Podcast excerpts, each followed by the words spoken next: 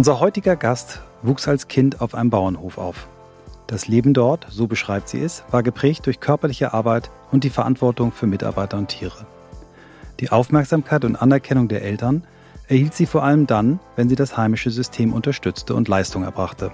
So verkaufte sie schon als kleines Mädchen selbstgebundene Blumensträuße im Hofladen. Ihr Einstieg in das Berufsleben führte sie über eine Banklehre, einen Bachelor in Betriebswirtschaftslehre, diverse Praktika und einen Master in Finance in eine Position als ESG und Investors Relations Koordinator. Dieser nach klassischen Beurteilungsmustern perfekte Lebenslauf fühlte sich für unseren Gast nicht richtig an. 2014 folgte dann eine Diagnose, die für sie das Zeichen dafür wurde, danach zu suchen, was sie über Jahre vernachlässigt hatte, nämlich sich selbst. Seit sechs Jahren beschäftigen wir uns nun schon mit der Frage, wie Arbeit den Menschen stärkt, statt ihn zu schwächen. In mehr als 380 Folgen haben wir mit über 450 Menschen darüber gesprochen, was sich für sie geändert hat und was sich weiter ändern muss. Wir sind uns ganz sicher, dass es gerade jetzt wichtig ist, denn die Idee von New Work wurde während einer echten Krise entwickelt. Welche Rolle spielen in dieser anspruchsvollen Zeit Themen wie Selbstwahrnehmung und Selbstfürsorge?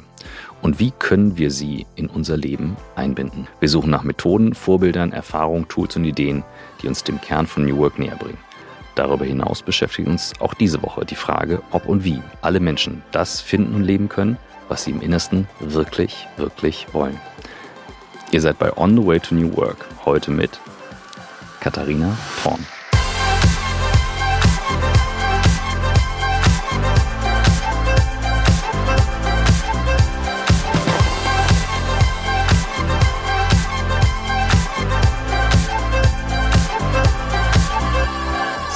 Eine unserer hackeligsten Intros. Ihr werdet es nicht mitkriegen, weil Jan das jetzt schon zusammengeschnitten hat. Aber das Schöne ist, und das ist für uns immer so ein Einstieg, wir kommen dadurch ja selber rein in die Folge. Ja, und das ist heute so ein besonderer Gast, dass ich mich drei, viermal versprochen habe, hat damit zu tun, dass du heute hier bist, Katharina. Herzlich willkommen. Ich freue mich sehr, freue mich wirklich sehr, dass wir hier heute beisammen sitzen. Ja, wir haben es ein paar Mal geschoben, jetzt haben wir es endlich geschafft und wir haben es zusammen vor Ort geschafft. Das war uns besonders wichtig, weil das Thema auch diesen Raum braucht. Sehr ja. schön. Eigentlich hattest du uns ja eingeladen, äh, auf den Hof zu kommen. Und äh, du hast aber vom Hof Erdbeeren mitgebracht heute, genau. worüber wir uns sehr gefreut haben. Und ähm, ja, vielleicht fangen wir, gehen wir wieder zurück zum Hof. Gerne, ähm, gerne. Wie bist du der Mensch geworden, der du heute bist? Ja, spannende Frage. Ich würde sagen, wie jeder von uns, ja. Ich, ähm, das ist so die Summe aus dessen, was ich bisher in meinem Leben erleben durfte, sowohl im privaten als auch im beruflichen. Und ähm, ja, um das herzuleiten, würde ich gerne mal so einen kleinen Switch in die Kindheit machen. Und ähm, immer wenn ich über das Thema angewandte Selbstversorge spreche, dann sage ich immer, ich bringe mittlerweile seit über 30 Jahren Expertisen in diesem Bereich mit. Und ähm, jetzt kommt hier so ein bisschen Schmunzeln auf, denn äh, ich bin 34 Jahre jung. Aber um das herzuleiten, wie gesagt, einmal ein Zoom in meine Kindheit. Ich bin da in einer Unternehmerfamilie groß geworden, ähm, so ganz idyllisches Hofleben, Landwirtschaft, das klingt alles total schön und es war eine wunderschöne Kindheit. Aber Landwirtschaft bedeutet wirklich viel Arbeit, viel körperliche Arbeit. Und ähm, ja, das hat mich in frühen Jahren einfach schon unheimlich geprägt, was es bedeutet, mhm. zu leisten. Und ähm, dieses Leistungsprinzip hat mich ja so verfolgt, ja. Und ähm, ein gutes Beispiel ist, was echt so mein Kopf ist, als kleines junges Mädchen, wo ich sieben, acht Jahre alt war, mhm. Ähm, meine Mama hat einen Hofladen und äh, an den Tagen von den Öffnungszeiten, ne, also wo, wo offener Tag war, habe ich äh, ja Blumen gepflückt, das zu Sträußen gebunden und einfach die Blumensträuße verkauft. Und was habe ich damit erreicht? Ja, erstmal habe ich Geld verdient als junges Mädchen, war Durftest cool. du es für dich behalten oder ging es in die Familienkasse? Nee, nee, das war dann natürlich mein eigenes Geld.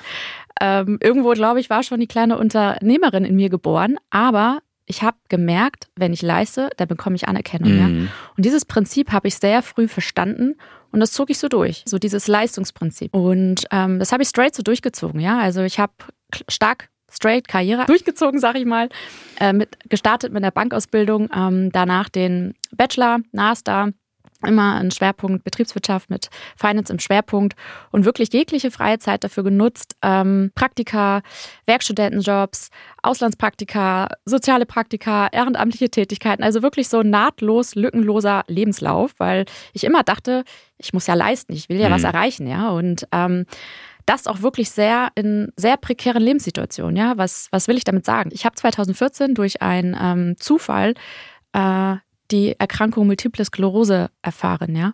Und ich will jetzt gar nicht hier an dieser Stelle vielleicht so tief einsteigen, denn vielleicht kommen wir im Laufe des Gesprächs nochmal auf diese Krankheit zu sprechen.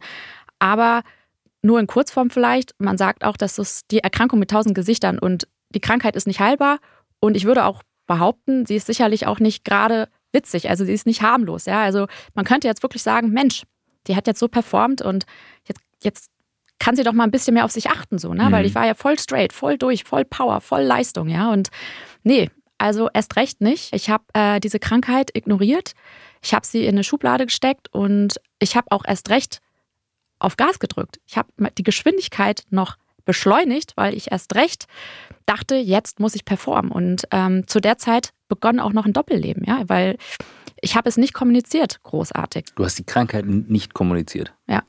Also, das heißt Doppelleben, weil du die Arztbesuche mit dir selbst ausgemacht hast, mit niemand geteilt hast? Also meine Eltern wussten darüber, aber mhm, ich habe es okay. sonst keinen mhm, kommuniziert. Mhm, also noch nicht mal Freunde. Also es wussten noch nicht mal meine besten Freunde, dass ich diese Erkrankung habe. Ähm, also von daher habe ich viele, viele Jahre da eine sehr hohe Last noch mit mhm. mir getragen. Und wie gesagt, ich habe halt so weiter performt. Und ich sage, jeder Mensch da draußen sitzt auf einer tickenden Zeitbombe und wenn man nicht auf sich achtet, wenn man viel, viel leistet, wenn man viel, ähm, viele Leistungen erbringen muss auf allen Ebenen und wenn man einfach nicht auf sich achtet. Und bei mir kam ja noch hinzu, ich habe die Krankheit im Petto und die Zeitbombe tickte noch viel, viel schneller bei mir, ja.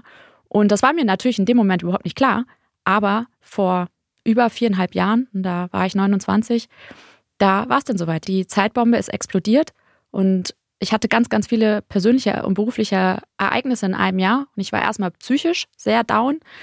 Aber die Erkrankung, die sich in Form von Schüben bemerkbar macht, ähm, hat sich wieder bemerkbar gemacht. Und ich konnte nicht mehr laufen. Ich habe auf dem rechten Bein eine Lähmung verspürt, lag dann im Krankenhaus und da lag ich und ich dachte mir, oh Gott. Also, ich bin noch nicht mal 30, ich, ich will ja leben, ich bin ein Lebemensch. Und was muss ich denn in meinem Leben ändern, dass ich in Anführungsstrichen gesund sein kann, dass ich ein gesundes Leben leben kann, aber dass ich auch irgendwo trotzdem Karriere machen kann, dass ich leisten kann, dass ich meine Ziele mhm. verfolgen kann, dass ich leistungsfähig bin, aber dabei auch noch ein lebensfrohes Leben führen kann. Und da war so ein Crash in meinem Leben, wo ich nicht mehr wusste, wie soll ich überhaupt weitergehen, ja. Und das war wieder, das war wie Reset, ja. Einmal mhm. auf Null und einmal komplett neu starten. Und da begann alles neu. Und ähm, ich habe auch verstanden natürlich, das Leben ist endlich. Von daher, ab da an setzte so dieses Thema Selbstfürsorge, wurde auf einmal ein zentrales Thema. Und jetzt der letzte Schritt. Ich war ähm, über vier Jahre in der Unternehmensbeteiligung tätig und habe so das ganze Investor Relation und Nachhaltigkeitsthema mitbetreut. Und mhm. Christoph, darüber haben wir uns mhm. ja auch äh, schönerweise kennengelernt.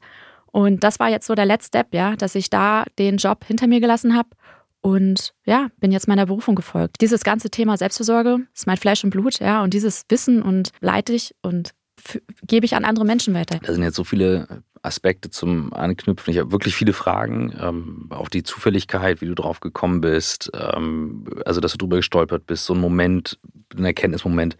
Vielleicht, bevor wir da gleich reingehen, weil du gerade jetzt das runter erzählt hast und ähm, ich merke dir das auch an, wie was das in dir auslöst und wie dich das bewegt. Wenn jetzt jemand zuhört und sagt, ja krass, ähm, ich, ne, gefühlt geht es mir gut, aber tickt eine Zeitbombe, da resoniert irgendwas mit mir, jetzt kommt was hoch. Was, welche drei Dinge muss ich morgen ändern? Wenn ich morgen aufstehe, was, was muss ich ändern? Jetzt höre ich das und sage drei Sachen, die du auf jeden Fall morgen anders machen sollst. Bevor wir jetzt gleich in die Tiefe gehen. Also muss gar nicht so groß anfangen mit drei Dingen, sondern einfach Selbstfürsorge, ja, und Selbstfürsorge einfach richtig ausführen. Und ähm, also, äh, umschrei also geh mal für jemanden, der, weißt du, der sagt, ich leiste, so wie du früher. Mhm. Geh mal in dein frühes Ich und wenn du dem sagen würdest, Selbstfürsorge, wüsstest du dann, was damit gemeint ist sofort? Nee. Was, deswegen, Frage, deswegen ja. wenn du sagst, mhm. Selbstfürsorge, mhm. wo, wo fange ich an? Mhm. Weißt du, dieses, es ist so, das wirkt so überwältigend, mhm. dass wenn du nicht den Anfang kennst, machst du halt so weiter. Mhm. Es beginnt alles wirklich mit dem Bewusstsein, ne? Ähm, Verstehen allein oder dass man weiß, die Definition von Selbstfürsorge, das reicht halt nicht aus. Ähm, Verstehen und Bewusstsein, das ist ein, das geht weit auseinander, ja. Und wenn man nicht das Bewusstsein darüber hat, kommt man nie in die Veränderung. Das heißt, wo fängst du an? Du fängst dabei an, das erstmal dir eine Wichtigkeit einzuräumen, ähm, ein Bewusstsein dafür zu bekommen, die Wichtigkeit Ja, du musst die Wichtigkeit manifestieren sozusagen. Und erst dann kommt die, die Veränderung. Ja? Für dich selber. Für, für, für ich bin selbst. mir wichtig. Ich bin ne? mir Hm, wichtig. Ne? Ich, ich, Mhm. ich setze sozusagen, ich habe ja viele, viele Jahre die Leistung vor mir gesetzt. Genau, das wollte ich Und es geht darum, den Switch zu machen, dass du sagst, so, ich stehe vor der Leistung. Und viele denken dann immer, ja, wenn ich jetzt die Leistung fragen. Mhm. nach mir lege, dann hat das ein Defizit, dann leidet die Leistung darunter. Das ist ein totaler Trugschluss, weil du kannst durch Selbstfürsorge eine Leistungssteigerung Mhm. machen. Du kannst viel mehr leisten danach auf allen Ebenen. Aber es beginnt alles mit dem Bewusstsein. Also ich konkretisiere das mal. Also ich kann das Leistungsprinzip nämlich nachvollziehen. Es ist mein aus dem Strengths Finder, den wir hier auch mal im Podcast hatten, das ist mein Top 1, Achiever, Leistungsorientierung. Das heißt, es resoniert sehr stark mit mir und ich habe eben eingangs erzählt, ich habe heute Morgen verschlafen. Ich bin nämlich früh aufgewacht, ich wache immer so kurz vor fünf auf und dann habe ich den Impuls, ich stehe dann auf und leg los. Hm. Dann habe ich gesagt, nee, jetzt bleib noch mal im Bett, bleibst liegen. Verschlafen heißt bei mir dann bis Viertel nach sieben oder sowas, ne? Aber das war tatsächlich für mich jetzt so ein, so ein Punkt, wo ich sage, das fühlt sich jetzt so viel besser an. Also ich fühle mich wach und gut und fit. Ich habe Stress, weil ich habe etliche Sachen nicht geschafft, aber egal. Ähm, Punkt eins für mich. Das wäre jetzt für dich auch Selbstfürsorge. In meinem Fall, in dem Extremfall. Kleiner Schritt, Minischritt. Ein kleiner Minischritt, ja. Also klar, das ist ein Minischritt, definitiv. Also ich würde sagen, klar, das geht auf jeden Fall, das zahlt auf das Konto Selbstfürsorge ein, ja. Das Erkennen und Bewusstsein.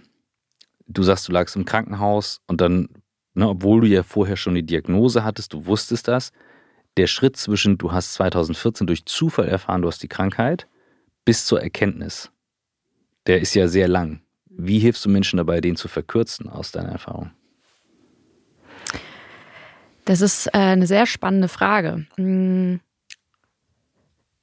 Veränderungen entstehen aufgrund von Referenzerlebnissen. Und ähm, ich würde behaupten, oder was heißt behaupten, entweder bedarf es ein positives Referenzerlebnis oder ein negatives Referenzerlebnis. Und bei mir war es ein negatives Referenzerlebnis. Ich musste über viele, viele Jahre ganz dollen Schmerz erleiden. 2014, der Schmerz hat nicht gereicht. Ich musste Mhm. noch mehr leiden und so viel leiden, bis ich in die Veränderung gekommen bin. Und das meine ich damit. Ähm, Es bedarf ein positives oder negatives Referenzerlebnis. Bei mir war es ein negatives Referenzerlebnis. Mm, Also entweder muss der Leidensdruck so hoch sein oder die Freude oder Neugier auf etwas Neues so hoch, sodass Mhm. man in die Veränderung kommt, ja.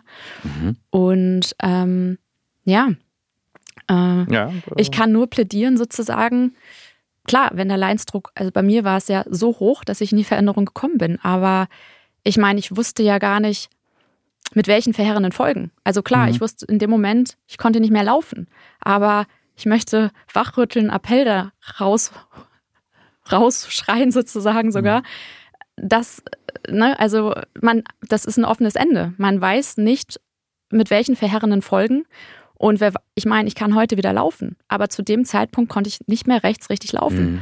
Und ähm, wenn man sich das mal vor Augen führt, ja, mit welchen Konsequenzen. Von daher kann ich nur, äh, denke ich mal, liegt sozusagen ja die Entscheidung eigentlich auf der Hand, ja. Also es bedarf richtige Impulsgeber, Motivatoren, die wirklich sagen so, hey, ähm, na, man nimmt einen in die Hand, ich zeig dir, wie es geht. Und hier kommt die Werbung. Gleich geht's weiter mit On the Way to New Work. Bleibt dran. Unser Werbepartner diese Woche ist niemand Geringeres als Sage. Für Sage durfte ich auch schon mal auf der Bühne stehen. Ein spannendes Unternehmen, solltet ihr euch eh mal anschauen. Aber hier geht's um eine wirklich spannende Studie, die Sage rausgebracht hat, nämlich die HR-Trends, also quasi die Zukunft des Personalwesens, der Personalarbeit. Also alles, was man für HR in Zukunft wissen sollte. Und hier geht's um tiefgehende Einblicke in die aktuellen und zukünftigen Herausforderungen eben im HR.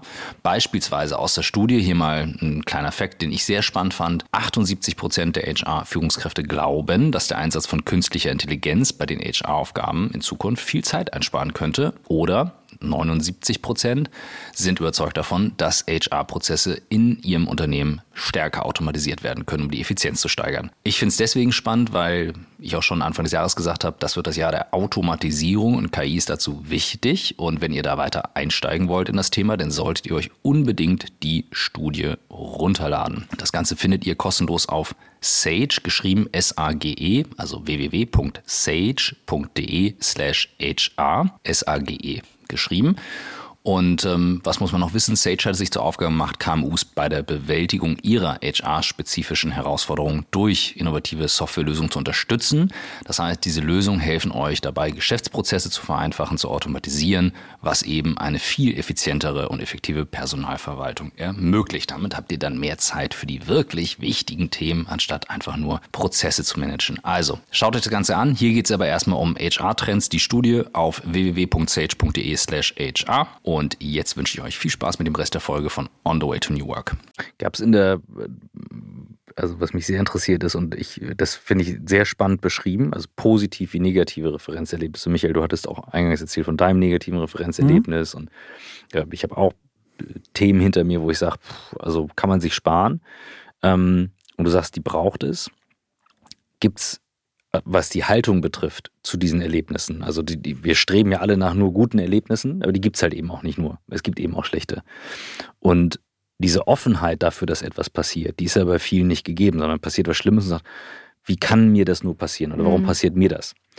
Und ich hatte mal eine Unterhaltung mit einer Kollegin, ähm, da hatten wir auch darüber gesprochen und da war die Antwort, die wir dann beide hatten, es ging um zwei unterschiedliche tragische Erlebnisse, eins, was ich hatte, eins, was sie hatte.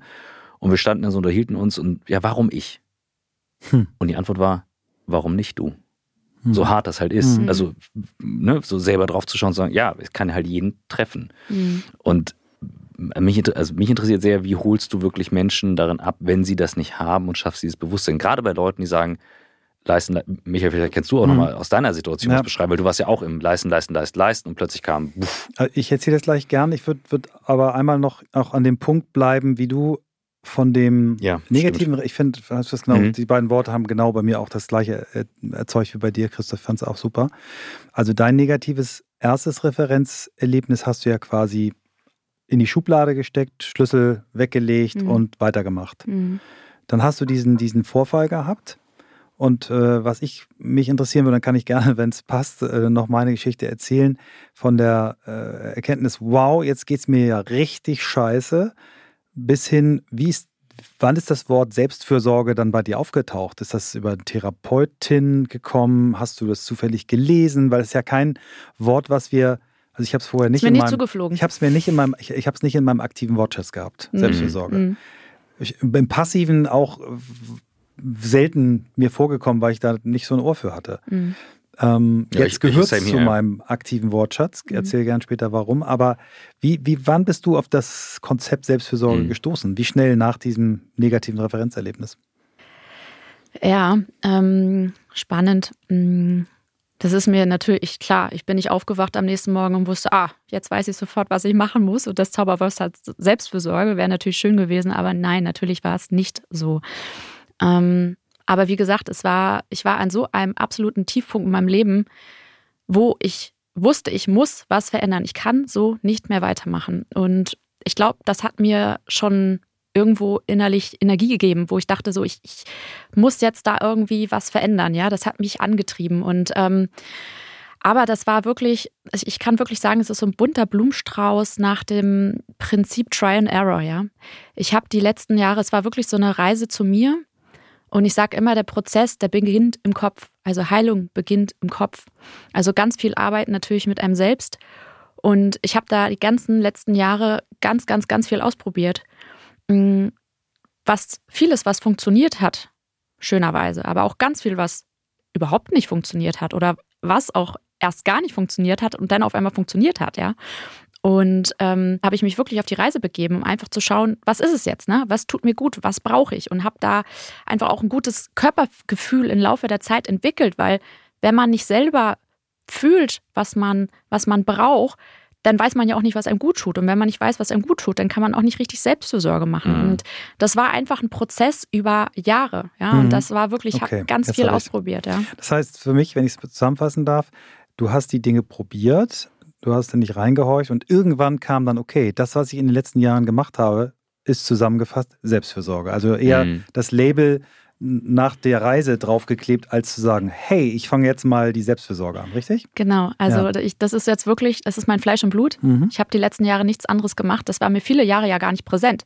Ich habe das gar nicht verstanden, dass das alles schon Selbstfürsorge ist, was ich da die letzten mhm. Jahre mache. Mhm. Das ist eine Podcast-Werbung in eigener Sache. Es geht um das Unternehmen Blackboat, mein Beratungsunternehmen, das sich auf alles spezialisiert hat, was die Zusammenarbeit verbessert. Warum ist das wichtig? Es ist darum wichtig, weil gerade in diesen Zeiten, in denen immer mehr neue Technologien dazukommen, die Frage gestellt wird, wie werden wir nicht abgehangen? Und zwar nicht nur als MitarbeiterInnen, sondern auch als Unternehmen. Wie bleiben wir immer auf dem neuesten Stand? Nicht einfach nur mit den Tools, die wir uns beschaffen, sondern vor allem auch darin, diese Tools richtig einzusetzen. Das ist das, was wir bei Blackboard schon seit weit über zehn Jahren machen. Und deswegen schaut unbedingt auf blackboard.com und wenn euch die KI-Themen vor allem gerade umtreiben, weil ihr sagt, alle anderen Tools laufen uns perfekt, schaut auf blackboard.ai. Ihr findet aber alle Informationen dort und wenn ihr jetzt sagt, ich habe ein Team, ich möchte meine Leute up to speed bringen, dann schreibt eine kurze WhatsApp. Ihr findet meine Nummer auf der Seite oder eine kurze E-Mail über unser Kontaktformular und dann helfen wir euch dabei, das Problem zu lösen, um nicht abgehangen zu werden. Und jetzt viel Spaß mit dem Rest der Folge. Das finde ich, also was gerade, ähm, was ich spannend finde, wenn ich jetzt so als Unternehmer drauf schaue, der auch eben sehr leistungsorientiert ist, habe ich irgendwann gelernt, die Vielzahl der Fehler, die ich mache, sollte ich eher erhöhen, nur schneller machen, um meine Urteilsfähigkeit, Judgment zu verbessern. Früher habe ich immer gesagt, Fehler vermeiden, Fehler vermeiden, möglichst viel lesen, Fehler vermeiden. Ich kann nicht lesen und Fehler vermeiden. Ich mache die selber. Nur dann fühle ich, wie sich das anfühlt. Nur wenn ich selber fühle, entwickle ich Judgment. Bedeutet, probier aus, was dir gut tut, probier aus, mhm. was dir gut tut, probier aus, was dir gut tut. Weil je häufiger du was machst und sagst, oh, hat nicht funktioniert und für mich ist Batman nix und das und so weiter, entwickelst du mehr diesen Muskel für Selbstfürsorge. Es braucht halt Zeit. Denn Genau. zusammengefasst. Es bedarf Zeit und du musst diese Sackgassen, also ja, du musst diese Fehler oder Sackgassen oder wie man es auch nennen mag. Also nur so ja. weiß man, okay, das gefällt mir jetzt nicht. Oder dann, da, das gefällt mir vielleicht ganz ja. gut, aber wie muss ich es ändern, dass es mir noch besser gefällt? und der eine geht halt ins Bad, der nächste spazieren, der mhm. nächste meditieren. Also das ist ja dann bei jedem was anderes. Mhm. Ja. Ja, ich muss auch sagen, ein gutes Beispiel war auch so eine Erkenntnis und ich finde auch, dass es vielleicht so ich habe viele Jahre, ich habe am Anfang gedacht, oh Gott, der Riesenhype ist ja immer mit Yoga. Mhm. Yoga ist gut, Yoga ist super, das ist Entspannung. Und ich habe das dann gedacht, gut, das, das sollte ich jetzt vielleicht mal machen. Ich fange da mal an. Mhm. Und habe echt so gemerkt, boah, ich kam da raus und dachte echt so, oh ne, das ist ich gar nicht so. Ich verstehe überhaupt ich nicht. gar nicht. Ich kann, ich, aber, aber, aber jetzt kommt's ja. ja. Ich habe echt gedacht, das, ich verstehe das nicht. Ich, ich verstehe nicht, was da draußen los ist. Ich, das ist überhaupt nichts meins. Es war, ich, es hat mich danach frustriert, ja. Und da habe ich das erstmal beiseite gepackt. Mhm. Und da habe ich aber gedacht, nee, also jetzt immer Yoga, Yoga, Yoga, alle Yoga. Ich so, und dann bin ich da nochmal in mich gegangen. Ne? Und dann habe ich gedacht, ich meine, wie viele Yoga-Arten gibt es auch? Ne? Mhm ich glaube mittlerweile über 90. Das muss man sich mal vorstellen. Ja, von Yin-Yoga bis Hatha-Yoga bis Yoga in der Sauna. Ja, völlig verrückt alles. Aber da auch wirklich dann zu überlegen, ähm, warum hat es nicht geklappt? Mhm. Es kann ja unterschiedliche Faktoren haben. Ja, vielleicht war das nicht die richtige Art von Yoga. Vielleicht war aber auch nicht der Yogalehrer der Richtige und war nicht genug empathisch oder ich habe keinen Zugang zu dem gefunden. Oder vielleicht ist auch der Yogaraum einfach nicht gemütlich genug. Und wenn man das denn, das sind ja einzelne Stellschrauben, aber wenn man diese kleinen Stellschrauben innerhalb da mal wieder verändert, dann kommt man auch irgendwann an. Und ich muss sagen, jetzt habe ich mein Yoga gefunden mit bei meiner Yogalehrerin, wo ich sage, ich habe, also das ist super. Aber das ist so, glaube ich, mh, mm, ja, ich habe es erst ausgeschlossen, aber wirklich da nochmal tiefer zu schauen, zu gucken, so, woran kann es dann hängen und wie kann ich es vielleicht verändern, dass es doch passt. Challenge accepted. Ich habe noch eine Chance. Also ich habe jetzt gerade äh, an einem wunderschönen 60. Geburtstag eines gemeinsamen Freundes ähm, auf einer schönen Insel am Strand Yoga um 6.20 Uhr mit Sonnenaufgang gemacht. Äh, zwei Stunden Yoga und Meditation mit einer fantastischen Frau, die das gemacht hat, die auch ein, ein, ein Tempo hatte, was diesem, diesem epischen Moment, die Sonne geht auf, mhm. eben entsprochen hat. Mhm. Und ich habe auch in vielen Yoga-Stunden gesessen, wo mir das viel zu schnell war, viel zu hektisch. Mhm. Und ähm, ich kann das total nachfühlen. Und es, du musst halt jemanden treffen oder eine Konstellation, wo es dann Freude macht. Also mhm. ich mag es mittlerweile sehr gerne. Und äh, ja, Christoph, lass uns ruhig nochmal, vielleicht machen wir mal Männer-Yoga okay. zusammen. Ja. Ähm, ich bin wahnsinnig neugierig, ähm, dass du uns ein bisschen was von dieser Trial-and-Error-Reise mhm. noch erzählst. Yoga ist ein erstes Thema. Was hast du noch probiert, was dir geholfen hat und vielleicht auch, was dir nicht geholfen hat? Vielleicht magst du noch ein paar Beispiele nennen. Also wie gesagt, Yoga, was ja erst missglücklich war, aber mittlerweile Happy End. Ähm, Was mittlerweile wirklich ein ganz fester Bestandteil ist, ist auch Ayurveda. Mhm. Ähm, das ist wirklich so fest in meinem Leben integriert. Ähm, erstmal die Ernährung, aber wirklich auch so Ayurveda-Kuren, wo ich wirklich so in Indien, Sri Lanka bin und das ist wirklich so, danach bin ich wie so ein neuer Mensch, sag ich mal. Ja. Also für die nicht äh, bewanderten genau. HörerInnen, äh, meistens Hörer, die HörerInnen wissen es, glaube ich, besser. Aber genau. kannst du das mal einordnen, Ayurveda? Was macht man in Indien? Was ist es alles? Was umfasst das? Ja, also so die genaue Definition kann ich euch jetzt nicht sagen, ja. Äh, das muss auch nicht, kann jeder googeln. Das, das, kann, das kann jeder googeln. Oder ChatGPT. Ja. genau, aber es ist halt wirklich so, ähm, es ist ein Retreat, ich sag mal mhm. eine Kur über mehrere Wochen, wo man wirklich, ähm, ich sag mal, Detox macht, wo man wirklich ähm, den Körper entgiftet. Und äh, der Ursprung liegt halt wirklich, ich weiß jetzt nicht, ob Sri Lanka, also ich denke mal in Indien, ähm, wo man wirklich mit diesen, ja, mit, mit pflanzlichen Heilmitteln, sag ich mal, Behandlungen, Treatments macht, wo wirklich so Öle auf die Haut einmassiert werden, ähm, wo man wirklich aber auch ayurvedisch isst, ähm, wo man natürlich auch ähm, den Körper komplett entreinigt und das halt über mehrere Wochen ähm, aber auch mit viel ähm, Yoga, mit Meditation, ähm, viele Ruhepausen und ähm, ja, also für mich ist das wirklich so nicht zu beschreiben. Ja, es äh, kommt rüber. Ich habe die ganze Zeit ein Buch im Kopf, ähm, was uns immer wieder auch in dem Podcast begegnet. Das hatte Friedrich Bergmann genannt, äh, Der Tod des Ivan Illich von Tolstoi. Das ist ein Buch, das beim Lesen wird es dir so unangenehm, also es ist ein ähm, Staatsanwalt, ich glaube aus St. Petersburg, spielt im 18. Jahrhundert, äh, ganz erfolgreich, alles super, das ganze Leben läuft super und er bemerkt eines Morgens, wie sich der Geschmack in seinem Mund ändert und äh, stellt fest, es ist eben der Geschmack des Todes. So, also es ist irre, irre geschrieben. Wie gesagt, es wird einem ganz unangenehm mhm. beim, beim Lesen, aber in einer Art und Weise, dass ein durchaus wachrütteln kann. Ich suche nämlich die ganze Zeit nach so Gedanken so, gibt es was, was man machen kann. Das war so eines der Bücher, wo ich wirklich gemerkt habe, so, oh shit, stimmt, das ist ja, da ist ja irgendwann ein Ablaufdatum dran. Jetzt kann es bei Menschen enorm Stress auslösen, so eine Erkenntnis. Wie gehst du mit Menschen um, die das dann in der Sekunde ausblocken und sagen, will ich nicht hören, will ich nicht sehen, kann ich nicht, erreichst du überhaupt oder wartest du einfach, bis die irgendwann mal ready sind? Also wer, mhm. wer wie, wann kommen die zu dir oder in welchem Punkt? Also man kann überhaupt nichts erzwingen, ne? Mhm. Weil wenn man was erzwingt, dann kommt man nicht, dann kommt man nicht beim Erfolg an. Also ich kann keinem was aufstulpen. Ähm, ich kann wachrütteln, ich kann irgendwo eine Botschafterin sein, ich kann motivieren dafür. Aber wenn man komplett blockiert und das einfach nicht möchte, ja, dann ist die Zeit vielleicht jetzt einfach noch nicht reif. Und dann wird sie vielleicht irgendwann reif und dann mhm. ist man bereit, diesen Schritt zu gehen. Häufig ist es bei manchen erst, dass man erstmal, ja, sensibilisiert, erstmal so ein Wachrüttler. Mhm. Und das ist alles ein Prozess. Das war ja bei mir auch ein Prozess. Das, das, ist, das ist ja, Arbeit über Jahre, sag ich mal. Und ähm, von daher, ähm, man muss, wie gesagt, für sich persönlich diese Wichtigkeit einräumen. Es muss einem wichtig sein, dass man sagt, ich bin bereit, diesen Schritt zu gehen. Und ähm, es ist dieses Bewusstsein muss halt da sein. Und wenn man dieses Bewusstsein nicht hat, dann kommt man nie in die Veränderung. Dann wird man Selbstfürsorge auch nie erfolgreich ausüben können. Ja, dann, dann, dann kommt man immer wieder, dann denkt man sich auch, jetzt mache ich mal zwei Wochen Selbstfürsorge, jetzt mhm. achte ich mal auf mich. Und nach zwei Wochen ist man wieder im Hamsterrad. Dann fängt man wieder bei Null an. Ähm, und das ist halt, ich sag auch so, Selbstfürsorge ist so ein, das muss man lernen. Ja, das ist wie das Erlernen von einer Sprache mhm. oder wie das Erlernen von Fahrradfahren. Also ich weiß nicht, ob ihr jetzt auf Anhieb mit mir fließend Italienisch sprechen könntet. Nee. So, und so ist es mit der Selbstversorge. Es ist eigentlich wie ein Schulfach und ich finde, das ist ja, es, ist, es muss man erlernen. Mhm. Und von daher, die meisten Menschen da draußen haben nie richtig erlernt, wie geht es überhaupt. Und wenn man gar nicht weiß, wie es geht, wie soll man es ja dann auch anwenden? Sehr spannend. Als Babys können wir das. Als Babys schläfst du, wenn du schläfst, isst, wenn du isst, schreist, wenn du es brauchst. Genau. In, in, jedem Bereich. Ne? Also, ja. also wir müssen es ja dann irgendwo zwischen Geburt und. Wie mit der kindlichen Neugier, die uns dann auch als abtrainiert wird, äh, ja. trainieren wir mit den Kindern die Selbstversorgung. Also zwischen ab, Geburt und Blumenladen müsstest du es irgendwo verloren haben. Oder müsstest du es gehabt haben, wenn ich das richtig verstehe.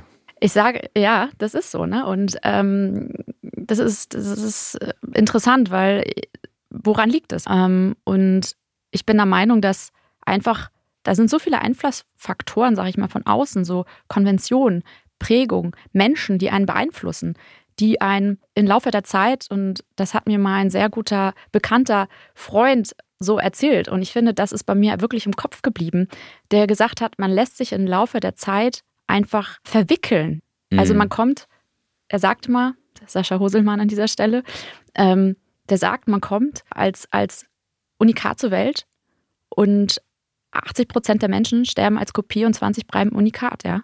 Und das liegt daran, dass man aufgrund von Konventionen, also das ist jetzt dieses mhm, Pareto-Prinzip, mhm. ist einfach mal der Herr gesagt, ja, aber dieses Verwickeln, man lässt sich einfach verwickeln. verwickeln und man muss einfach sich wieder entwickeln, man muss wieder ja, ja. bei sich ankommen. Wollte ich gerade sagen. Total schönes Ent, Bild. Entwicklung. Ja. Mhm. Ähm, ich ich habe ähm, das Schulfach äh, Selbstfürsorge im letzten Jahr angefangen. Also ich teile dieses Bild, zu sagen, da darf man wirklich nochmal auf die Schulbank gehen und ähm, für mich war noch eine, ich musste quasi noch in die Vorschule. Vor der Selbstfürsorge stand bei mir die Selbstwahrnehmung, überhaupt erstmal zu verstehen, wer bin ich eigentlich, was, was habe ich eigentlich, was habe ich eigentlich überhaupt für Bedürfnisse, was würde mir in einem bestimmten Moment gut tun, was tut mir nicht gut, das überhaupt mal wahrzunehmen in bestimmten Situationen, wo irgendein Unwohlsein da ist, ich es aber gar nicht einordnen kann das war für mich so quasi die Preschool, bevor ich dann angefangen habe, mich mit Selbstfürsorge zu beschäftigen. Ähm, finde es ein schönes Bild zu sagen, man muss da nochmal in die Schule. Vielleicht, wenn du, jetzt hast du zwei große Themen, hast du ja genannt, Yoga und Ayurveda, das sind ja schon Schulfächer in, mhm. im, im, im, Ober, im Studienfach äh, mhm. äh, Selbstfürsorge. Ähm, was hast du noch für, für Themen, die du, die du deinen KlientInnen mitgibst? Was, was können wir noch machen außer Yoga und äh, Ayurveda? Ja, der Kern von diesem Ganzen, also wie gesagt, vorgelagert ist, die erste Instanz muss einen Haken hinterher. Und die erste Instanz ist wirklich Bewusstsein. Man muss das Bewusstsein erlangen, nur dann kommt man überhaupt weiter. Dann kommt man erst in die Veränderung. Und das zentrale Thema von diesem Ganzen ist, sinnbildlich einfach mal eine Waage vor Augen zu haben. Und auf der einen Seite sind die Energiegeber und auf der anderen Seite die Energiekiller. Und ähm, Gib dir so viel Energie, wie es geht und streich das Maximum an negativer Energie raus. Und ähm, das ist ein zentrales Thema. Da, da kann man schon mal gut anfangen, ja. Ähm, wirklich zu durchleuchten, was tut mir wirklich gut und was tut mir nicht gut. Und ähm, vorgelagert, das ist noch viel wichtiger, weil das hängt sehr stark miteinander zusammen, ähm, ist überhaupt ein Zugang zu sich, eine Gefühlswahrnehmung. Wie fühle ich mich? Ähm, weil wenn ich nicht weiß, wie ich mich fühle, dann weiß ich ja auch nicht, was ich brauche.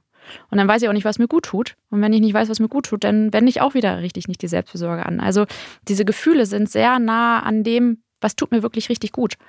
Auch Stresswarnzeichen zu erkennen. Weil wenn ich die wahrnehme, dann weiß ich ja auch zu agieren. Mhm. Und ähm, das, das ist, ist ein Riesenthema. Aber ähm, wenn man sich, also ne, wenn man sich den annähert. Ähm, und ich habe, was habe ich gemacht in den letzten Jahren? Ich habe da für mich persönlich meine eigene, mein eigenes Grundfundament gebaut, wie so ein SOS-Kasten, sag ich mal, wo ich weiß, da ist ganz viel Werkzeug drin. Und ich, wenn ich weiß, ich bin jetzt in dieser Situation mit diesem Gefühl, ich weiß jetzt sofort, ich weiß jetzt sofort, was ich aus dieser Kiste holen muss und ich dock da sofort an. Weil es geht ja darum, mit Leichtigkeit durchs Leben zu gehen. Es geht darum, dass wenn man im Leistungskeller ist, und jeder ist immer mal im mhm. Leistungskeller, weil man einen intensiven Tag hat, es geht darum, das Ziel ist, möglichst schnell aus diesem Leistungskeller herauszukommen. Und was bedeutet das? Das bedeutet, dass man natürlich jetzt einen Energiegeber andocken muss. Das ist wie ein Magnet, plus, minus, die ziehen sich an, das ist ein Match, ja. Und da mit dem Energiegeber gegenzugehen und gegenzusteuern und dann sich sozusagen aus dem Tief rauszuholen, sodass man möglichst viel wieder Energie hat und mit dieser Energie in den nächsten Tag startet. Weil je mehr Energie man hat, desto mehr produziert man, je, so, umso kreativer ist man. Mhm. Man ist, das, ne, man kann dadurch nicht nur Leistungserhalt, sondern Leistungssteigerung machen und das wirklich auf allen Ebenen. Ne, auf, auf beruflicher Ebene, auf privater Ebene. Also wirklich alle Ebenen haben miteinander, ko kooperieren miteinander. Es hat, hat alles miteinander äh, ja, hat mhm. Auswirkungen aufeinander. Mhm. Hat für dich persönlich, ähm, das Thema Yoga hat ja auch ganz viel mit Meditation zu mhm. tun. Und ich habe jetzt gerade am Wochenende gelernt, Yoga ist eigentlich dafür da, den Körper in einen Zustand zu bringen, dass er meditationsfähig ist. Fand ich mhm. eine sehr schöne. Und vor allem, und das ist tatsächlich etwas, ich sitze sehr viel in diesem mhm. Meditationssitz mhm. und die Bewegungen bei Yoga sind wichtig, um den auch zu lösen. Das ist auch ein Teil davon. Die Frage, äh, spielt Meditation für dich auch eine große Rolle?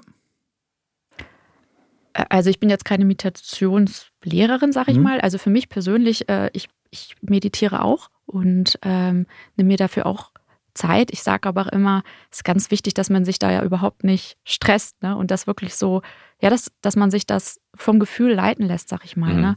Und ähm, doch, also es ist ganz wichtig, ähm, sich einfach, auch wenn es nur eine kurze Zeit ist, aber einfach zu besinnen zu sich und ja, ob man jetzt meditiert oder wenn es dann die fünf Minuten sind, wo man wirklich einfach mal bei sich ist und einfach mal Stille und Ruhe ist. Ähm, also sich auch von dem Druck zu lösen, die fünf Minuten, ich muss jetzt meditieren und das muss jetzt klappen und die Gedanken gehen weg.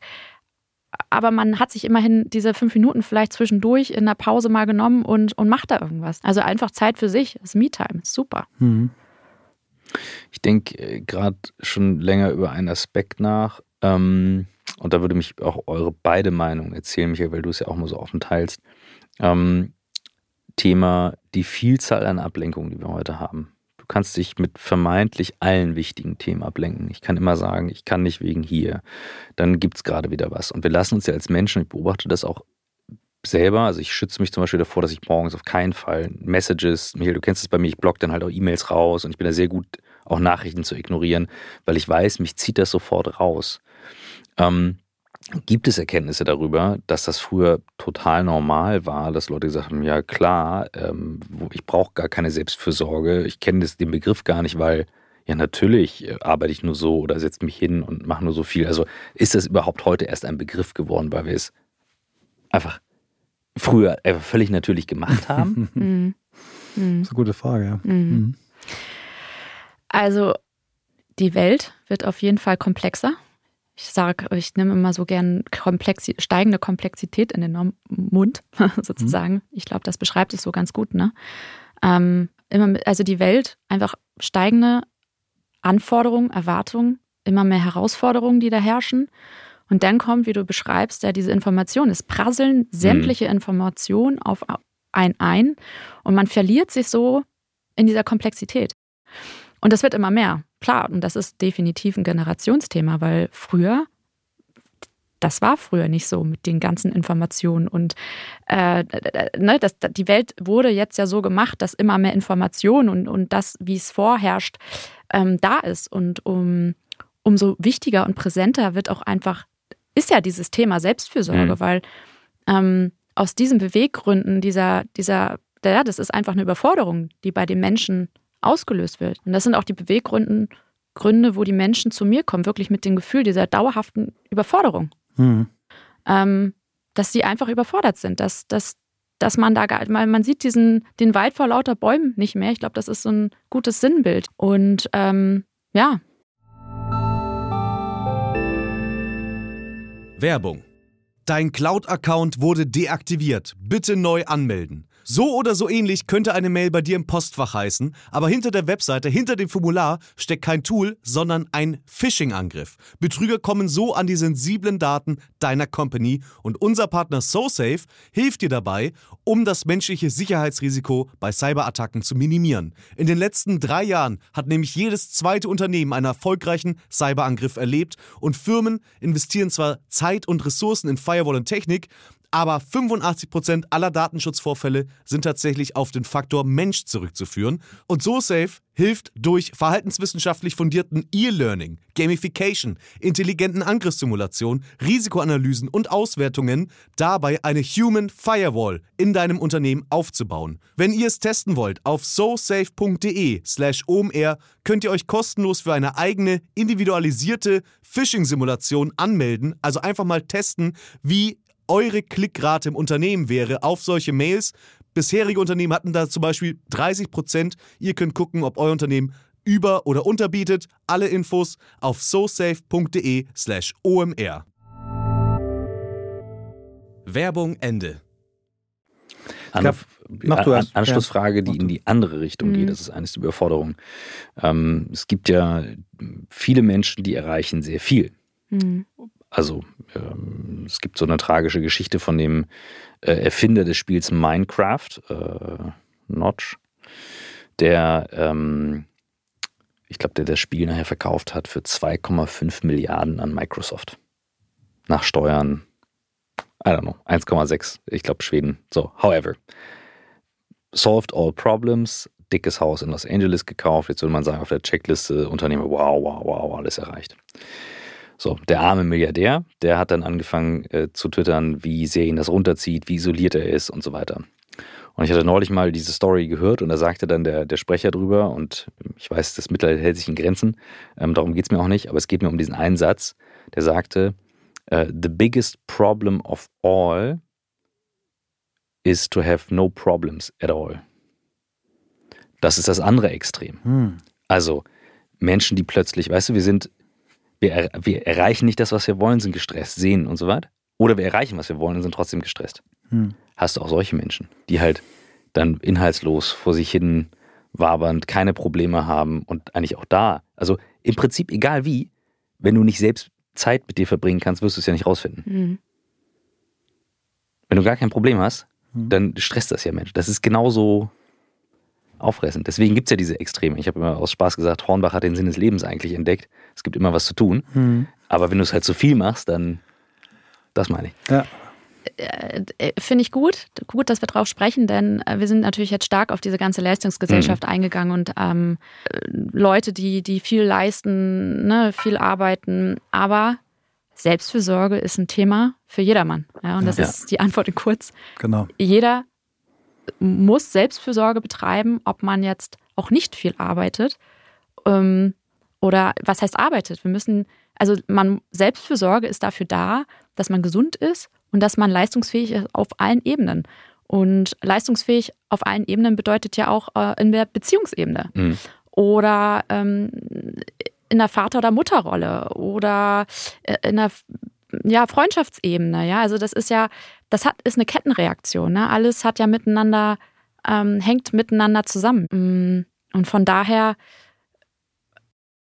ja, jedermann, ja. Und, und ähm, von daher, Da hast du die auch dabei. Super, super Antwort. Ähm, Friedrich Bergmann hat es ja auch in, in seinem Buch mehrfach beschrieben, dass eben ähm, dieses, dieser Traum vom immer am Strand sein Mhm. und nicht mehr arbeiten müssen eben der völlig falsche ist, Ja. weil die, die, die Geschichte gezeigt hat, dass viele dieser Menschen eben gar nicht glücklich sind Ja, ja. und dass Mhm. 1,6 Milliarden auf dem Konto aber keinen Sinn im Leben spüren, äh, auch eine komische Kombination sind. Also Ja. ähm, ich würde gerne auf ein Thema. Ja, du, Oder ich würde sag du, vielleicht da hm? nochmal einhaken, um, um da vielleicht auch nochmal eine, eine vollständige, also weil klar, Selbstfürsorge für jedermann, ähm, aber es bedarf, also Selbstfürsorge ist nicht nur dafür da, dass man gesund ist und dass man leistungsfähig ist, sondern auch, dass man lebensfroh ist. Ja. Und das ist ja das, was du gerade beschrieben hast. Ja. ich bin problemlos und lieg da und, im Strand und sonst wo, aber sind die Menschen glücklich? Äh, So. Ja, aber dann haben sie auch schon Selbstfürsorge nicht richtig gemacht, weil dann haben die zu wenig im Leben Mhm. davon gemacht, was ihnen gut tut. Hm. Dann haben sie Mhm. irgendwie immer die falschen Sachen gemacht. Dann haben sie am Leben irgendwie vielleicht ein bisschen vorbeigelebt. Und von daher auch da wieder, es führt alles, alles, es geht immer wieder zurück. Hm. wie die großen Philosophen von Deichkind zusammenfassen, auch im Bentley wird geweint. Jetzt bitte. Äh, eine schöne Überschrift, wenn du der Gast gewesen wärst. ähm, vielleicht müssen wir Deichkind nochmal einladen. Dann können wir die Überschrift nehmen. Ähm, wir haben im, im Vorgespräch äh, auch über das Thema Purpose äh, gesprochen. Glaubst du, dass Menschen, die in ihrem Leben einen Sinn spüren und auch es schaffen, äh, für diesen Sinn äh, Dinge tun zu können, also Dinge, die diese, diesen Streben nach dem Sinn äh, erfüllen, glaubst du, dass das hilft? Ist das ein Teil von Selbstfürsorge, Sinn erfüllt zu leben? Also ich kann jetzt aus meiner Perspektive sprechen und ich glaube, ich bin dafür gutes Beispiel. Ich habe meine Berufung gefunden, das ist mein Fleisch und Blut und das erfüllt mich jeden Tag aufs Neue mit wirklich so viel Dankbarkeit und Lebensfreude und das hat einfach alles in meinem Leben ja auch verändert. Früher stand, ich stehe nun mal jetzt vor der Leistung, ja, und ähm, das ist der Umgang mit mir selbst, wie ich aber auch durchs Leben gehe. Aber Lebenslauf, Lebenslust oder Lebensfreude bedarf Raum, um sich entfalten zu können, ja. Aber dann setzt es ganz viel Energie frei zum Machen, ja. Und das gibt mir so viel Kraft und Energie. Ich weiß schon gar nicht mehr, wohin mit meiner Energie. Und von daher äh, ist das, äh, wenn man das, also wie gesagt, ich, Mhm. ich äh, verspüre da absolute Dankbarkeit. Aber natürlich, das überhaupt erstmal zu finden. Mhm. Also so, das, das ist ja, das ist ja ein Weg, das ist ein Prozess. Ähm, Gute Antwort, danke. ja. Genau das. Ähm, du hast ähm, erzählt, äh, ich hatte das auf deiner Seite nicht gefunden, aber du hast gedacht, dass du auf deiner Seite auch so eine Art Test anbietest, dass Menschen überhaupt erstmal feststellen können, wo sie beim Thema Selbstfürsorge stehen. Magst du da ein bisschen was drüber erzählen? Total gerne. Ähm, genau, ich habe ja gesagt, so wenn man sich diesem ganzen Thema Selbstfürsorge annähern möchte, reicht das nicht aus, wenn man die Definition von Selbstfürsorge beherrscht oder weiß, was es ungefähr ist, sondern es, es beginnt alles beim Bewusstsein, ja. Und erst dann kommt man in die Veränderung. Und ähm, ich habe in dem Zuge eine Bewusstseinsanalyse erstellt und die ist auf meiner Website und wenn ihr mögt, könnt ihr das ja gerne noch irgendwie mhm. teilen. Kannst du auch sagen, aber so sag mal, wie, wie man es findet, weil es genau. wird Leute geben, die sagen jetzt, wie heißt die? Wie heißt die, genau. Also katharinatorn.de ist die mhm. Website und mit einfach TH, ne? mit TH und mit K und äh, genau. Mhm. Und ähm, auf der Startseite direkt. Mhm. mhm. Und es ist super simpel gemacht, sehr benutzerkonform, dauert fünf Minuten maximal ist unverbindlich, kostenlos, kann man ganz easy peasy machen. Und ähm, es ist so ein erster Eindruck von dem, wo man ja so einen Status quo bekommt. Wie stehe ich überhaupt mhm. zu diesem ganzen Thema Selbstfürsorge? Weil Selbstfürsorge, wir haben ja nur, wir, wir könnten jetzt ja Stunden, Tage lang darüber weiterreden, aber das ist so ein Riesenbegriff und ähm, das einfach mal auf einzelne Bereiche runtergebrochen, wo man einfach mal gucken kann, wie stehe ich denn da überhaupt? Was bedeutet das überhaupt? Und da bekommt man so ein ausgewertetes Ergebnis und dann hat man da einfach mal so einen, ja, so einen guten ersten Eindruck. Also nochmal zum Mitschreiben: www.katharina mit K und TH, Torn mit TH, O-R-N. De. Jetzt gibt es keine Missverständnisse mehr. Ja, sehr ja, schön. schön. Jetzt haben wir es nochmal ja. gut gemacht. Ich hatte eben einen Gedanken, aber ich hatte so mit euch gelacht, dass ich den vergessen habe, weil es war, passte nicht rein. Doch, jetzt fällt es mir wieder ein. Ähm, du hast eben gesagt, und das spürt man auch, ich kenne dich ja nun auch aus dem Arbeitskontext und dann auch, als du dann quasi dein Coming Out hattest und das erzählt hast danach. Und das hat uns auch alle sehr bewegt, auch im, im äh, Mediateam bei Streamforce, die mit euch gearbeitet haben. Und das weiß ich noch. Ähm, und selbst in einem Umfeld bei uns, wo sehr frei gearbeitet werden darf, haben auch Menschen Stress aus diversen Gründen, sind auch krank, das kommt vor, Ups und Downs, Lebenskrisen, das Leben passiert. Du versprühst wieder diese Energie du strahlst es aus, man merkt es dir an. Wie äußert sich deine Krankheit im Moment, von der du gesagt hast, die ist eigentlich nicht heilbar? Ich habe ja gesagt, dass, dass, diese, dass diese Arbeit, die ich da mache, und ich kriege ja auch so viel zurück dadurch, weil ich helfe ganz vielen Menschen da draußen, denen es vorher, die an einem Tiefpunkt waren oder denen es nicht gut geht, die nicht lebensfroh sind, die krank sind, die einfach nicht mehr leistungsfähig sind. Und ich meine, was gibt es Schöneres? Ich, ich helfe diesen Menschen und, und ich verhelfe denen dazu, dass sie ein besseres Leben leben. Daraus ziehe ich ganz viel Kraft und Energie. Aber ich würde ja auch nicht um, also das ist ja meine Berufung und ich mache mhm. das, weil das mein Fleisch und Blut ist. Und natürlich bin ich, ich sag mal, irgendwo Expertin, Botschafterin in diesem Thema Selbstfürsorge. Ich weiß natürlich, Selbstfürsorge sehr gut anzuwenden. Ne? Natürlich bin ich nicht perfekt und natürlich komme ich auch mal vom Weg ab. Aber ich habe ja erzählt, ich habe da mein Grundfundament. Ich weiß, mein, mein Werkzeugkasten, ich weiß immer wieder darauf zurückzugreifen und ich weiß, wenn es mir nicht gut geht, was ich, was ich machen muss. Mhm. Und dadurch fühle ich mich auch so sicher. Also ich fühle mich, also ich sage auch, ich, meine Krankheit ist nicht heilbar, ja, aber ich für mich persönlich habe Heilung, also ich habe Frieden geschlossen, weil Heilung beginnt im Kopf. Und von daher, das gibt mir so viel Sicherheit und so eine Ruhe, die ich habe, die das fördert, dass es mir gut geht. Mhm. Klar, ich achte natürlich auf Ernährung, auf Bewegung, dass ich Ruhepausen habe, ähm, mache ganz viel, was mir einfach Energie gibt. Ich mache ganz, ganz, ganz, ganz, ganz viel davon, was mir Energie gibt. Mhm. Und das strahlt so viel positive Vibes in mir aus. Also wenn man das er erreicht, ja, dann, dann kann da ganz viel kommen. Das haut einen erstmal nicht um. Mhm gibt ja auch ganz unterschiedliche Verläufe. Ne? Das, es gibt Leute, die, die dann äh, auch we weniger Schübe irgendwann kriegen und es gibt auch Leute, wo das dann irgendwann aufhört. Ne? Also das ist äh, zwar nicht weg, die Krankheit, aber sie ist in den Ausprägungsformen völlig unterschiedlich und deswegen ist es wahrscheinlich auch mm, ja, falsch darauf zu warten, dass mal wieder ein Schub kommt, mhm. sondern es ist eben besser zu sagen, ich sorge für mich und äh, guck, was passiert. Richtig. Ähm, also genau, man sagt ja auch, die, die, die Krankheit mit tausend Gesichtern, das ist halt mhm. halt wirklich und das ist, glaube ich, so das, das Schlimmste an dieser Erkrankung, wo ich sagen würde, dass man nicht weiß, wie das Ende ist. Ähm, mhm. Ich weiß ja auch, wie es bei meinen Schüben war. Das ist von heute auf morgen gekommen. Äh, ich war auch schon zweimal in meinem Leben nicht blind auf einem Auge. Ich konnte nicht mehr sehen und das war wirklich von heute auf morgen. Und von daher, das ist das Schlimme an dieser Erkrankung, dass man nicht weiß, auch wenn es einem jetzt gut geht. Ich habe keine Garantie für mein Leben. Also klar, man hat eine Prognose. Ich lebe jetzt fast die Hälfte meines Lebens, weil das war die Zufallsdiagnose. Ich weiß, dass ich habe die Erkrankung eigentlich schon ganz, ganz lange. Ähm, aber von daher, ähm, ja, ist das natürlich. Ähm, bin ich aus dem Faden gekommen.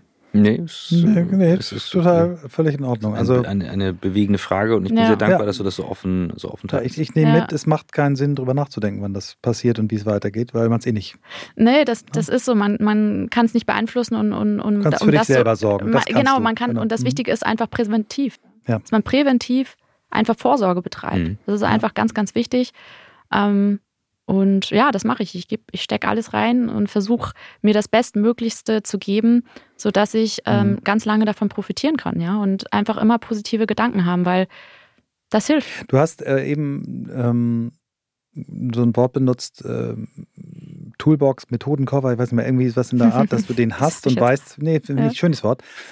Ich nehme jetzt aus dem Gespräch mit, es gibt nicht den einen, den man bei dir kaufen kann, sondern es gibt quasi von dir die Unterstützung dabei, den eigenen zu entwickeln. Mhm, Und, richtig. ist das richtig? Ja. Genau. Ähm, jeder Mensch ist anders, ne? Mensch ist ein Individuum und so ist es auch mit der Selbstfürsorge. Es gibt da kein Patentrezept für alle. Also wenn das so wäre, dann wäre das ja einfach und dann würde es allen Menschen ja da draußen auch besser Mhm. gehen. Ähm, dann wäre es ja einfach. Ähm, so ist das nicht. Selbstfürsorge ist ein hoch individuelles Thema. Jeder Mensch ist anders und jeder Mensch muss für sich persönlich seine persönliche Selbstfürsorge ja kreieren, erschaffen, sein eigenes, wie du jetzt schon sagst, diesen eigenen Werkzeugkasten, Werkzeugkasten kreieren, schaffen. Aber wenn der da ist, das ist, Mhm. d- wenn man den geschaffen hat, wenn man den erstmal hat, dann weiß man, denn das, das, das gibt ganz viel Halt. Und wenn man mal vom Weg abkommt, dann weiß man, ich, dann weiß Ja. man ja, woran man, Mhm. ne, das hält, daran hält man fest sozusagen.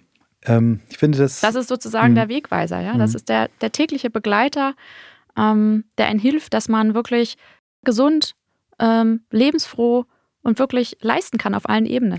Ich finde das so unfassbar wichtig, dass wir gerade jetzt mit dir sprechen.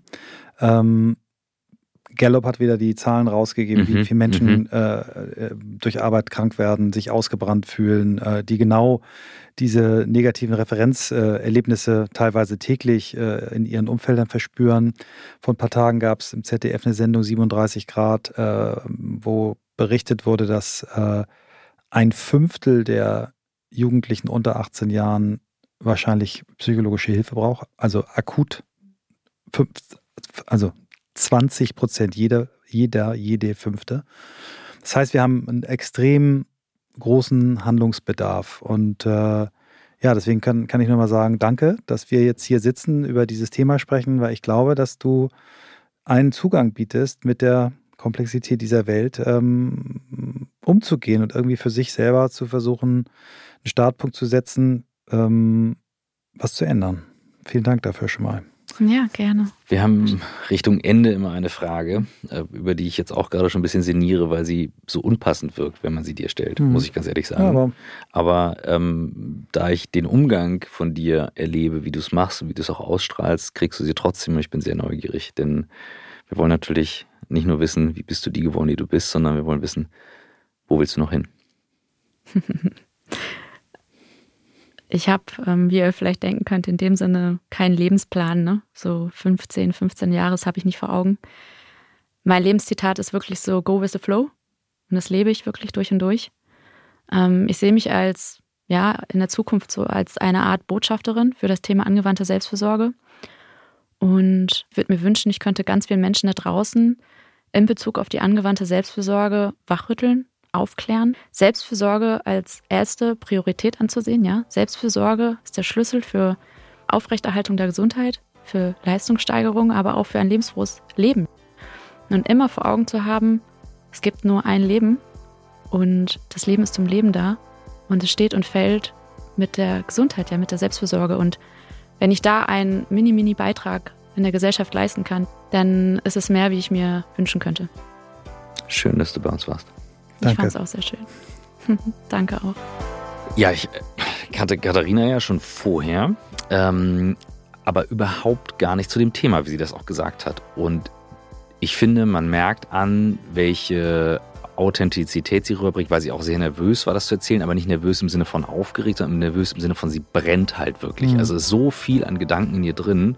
Und das fand ich irre. Und ich muss ganz ehrlich sagen, Selbstfürsorge bei mir, ich muss mir eine, also keine Ahnung, 3 minus, 4, 4 plus vielleicht geben, bei allem Meditieren und allem und bei vielen Dingen, aber ich stelle mich dann gerne mal nach hinten. Und das hat jetzt schon einiges in mir wachgerüttelt. Also hm. war eine, war, du hast es gesagt, es war irgendwie der richtige Zeitpunkt für diese ja, Folge gerade.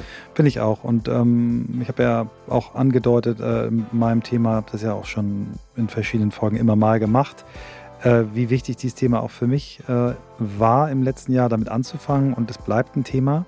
Und ähm, es gehört eben zum Thema äh, Selbstfürsorge. Wie gesagt, die, sie nennt es Bewusstsein, ich mhm. habe es jetzt Selbstwahrnehmung genannt, wir meinen dasselbe.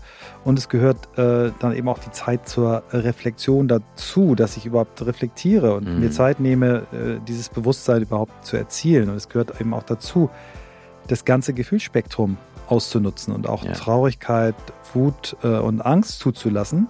Das ist ja nicht schlecht, das sind ja nicht schlechte Gefühle, sondern sind unangenehme Gefühle. Ja, ja. Und äh, das angenehme Gefühl Freude, das können wir ja alle gut äh, oder viele. Also ich kann es zumindest gut, aber bei den anderen habe ich eben Nachhilfebedarf. Und mhm. das zu trainieren, um dann wirklich besser für sich zu sorgen, äh, ich glaube, dass es ein ganz großer Stellhebel ist, um diese, ja, diese, diesen großen Trend, dass wir als Gesellschaft äh, immer depressiver und kranker werden, äh, was entgegenzusetzen. Und nicht nur Depression, sondern auch körperliche ähm, Leiden und so weiter. Von da, ja, danke für den Tipp an unseren Freund und Kollegen Jan, Jan der diese Folge schneidet. Der uns ja immer schneidet und, und begleitet mhm. und uns fotografiert und ein, ein ganz wichtiger Teil deiner Crew ist und der äh, uns eben äh, Katharina vorgeschlagen hat und den Kontakt nochmal gemacht hat. So. Danke, Jan. Danke.